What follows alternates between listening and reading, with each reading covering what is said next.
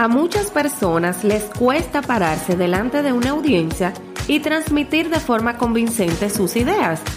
Yo he visto excelentes presentaciones pasar desapercibidas por los nervios del orador.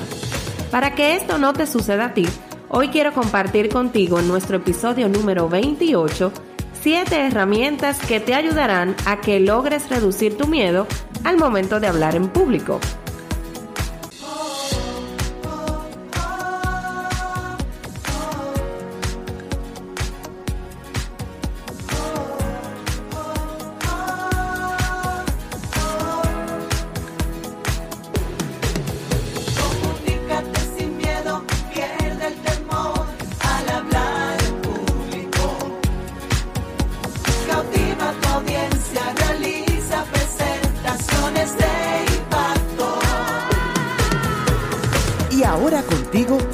Elizabeth Vargas, especialista en comunicaciones corporativas y marketing, asesora y capacitadora en técnicas de oratoria y redacción de discurso. Operación Comunícate.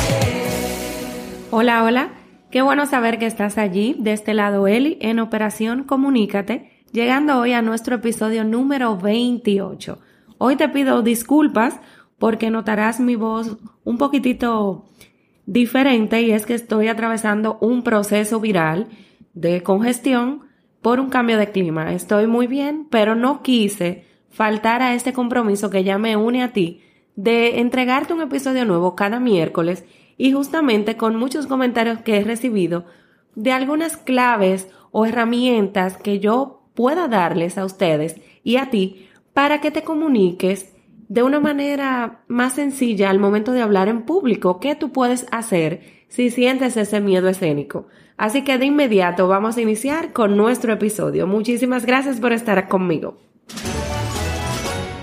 Como te decía en un inicio, hoy quiero compartirte siete herramientas sencillas que te ayudarán a reducir tus nervios al momento de que vayas a hablar en público, ya sea en una ponencia, un examen, alguna presentación que tengas que hablar en la comunidad de tus vecinos o en una reunión. Empezamos con la primera herramienta. Piensa, ¿a qué le tienes miedo realmente? ¿A hacer el ridículo? ¿A que se rían de ti? ¿A quizás tartamudear o a perder tu prestigio profesional? Pues la buena noticia que te tengo es que estas son cosas que nunca pasan.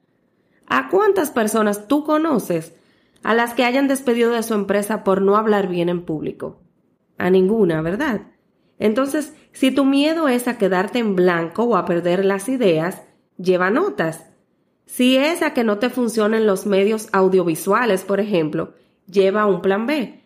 Es decir, que si se trata de cosas que realmente pueden pasar, toma las medidas necesarias para reducir esa posibilidad al mínimo y olvídate del miedo. La segunda herramienta, gánate a tu audiencia con una buena introducción. ¿Qué quiere decir esto?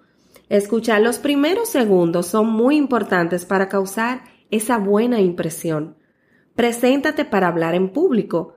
Si no lo ha hecho ya otra persona por ti, como un maestro de ceremonias, por ejemplo, utiliza algunas frases que te sepas de memoria para introducirte al público. También busca una cita ingeniosa que tenga que ver con el tema del cual tú vas a hablar y de esta manera tú puedes romper el hielo y conseguir la atención de toda la audiencia. Y también si no te sientes capaz, puedes utilizar un video como introducción. Así los primeros minutos no tienes que hablar y tus nervios se irán calmando sin que te des cuenta. Sea cual sea la introducción que tú selecciones o que tú elijas, te recomiendo ensayarla todas las veces que puedas. Es la única garantía para que te quede a la perfección. Nuestra tercera herramienta de hoy.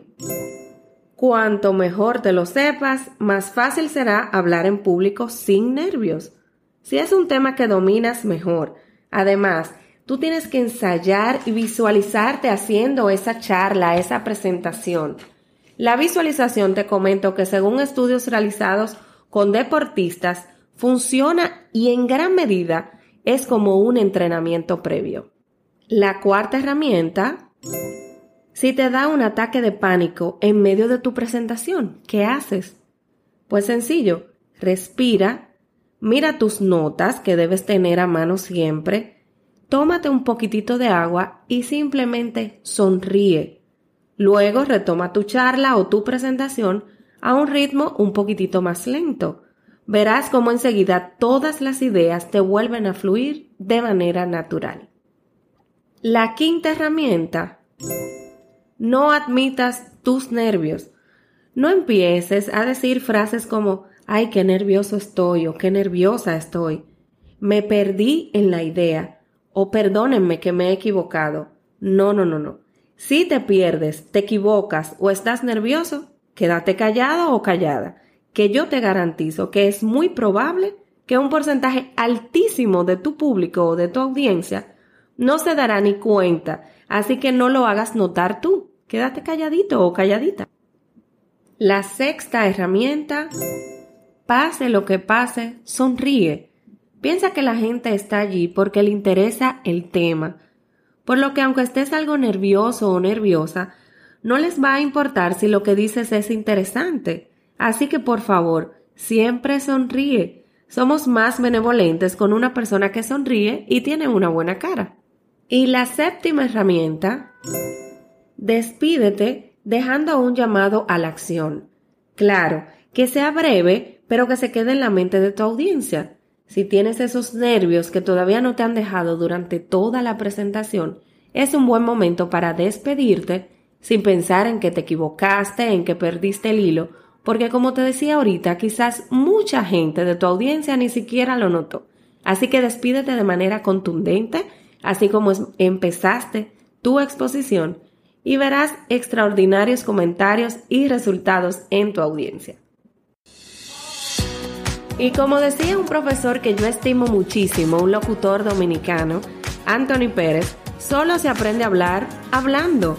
Así que por eso cada vez que tienes que hacerlo, es una oportunidad para tú mejorar. Aprovechala esa oportunidad. Yo sé que te va a costar al inicio, no te digo que no, pero poco a poco, esos nervios y ese miedo escénico va a ir disminuyendo, yo te lo garantizo. Recuerda que la práctica hace al maestro. Muchísimas gracias por haberme acompañado en este episodio 28. Te recuerdo que puedes seguir nuestras redes sociales como Operación Comunícate Podcast y también Elicom RD y buscarnos en tu reproductor de podcast de manera gratuita bajo el nombre de Operación Comunícate. Llegamos a ti cada miércoles desde la Isla Bonita, Santo Domingo, República Dominicana. Mil gracias por tu sintonía y escúchame nuevamente por esta voz que como te indicaba al inicio de este episodio, pues ando un poquitito congestionada por un proceso gripal.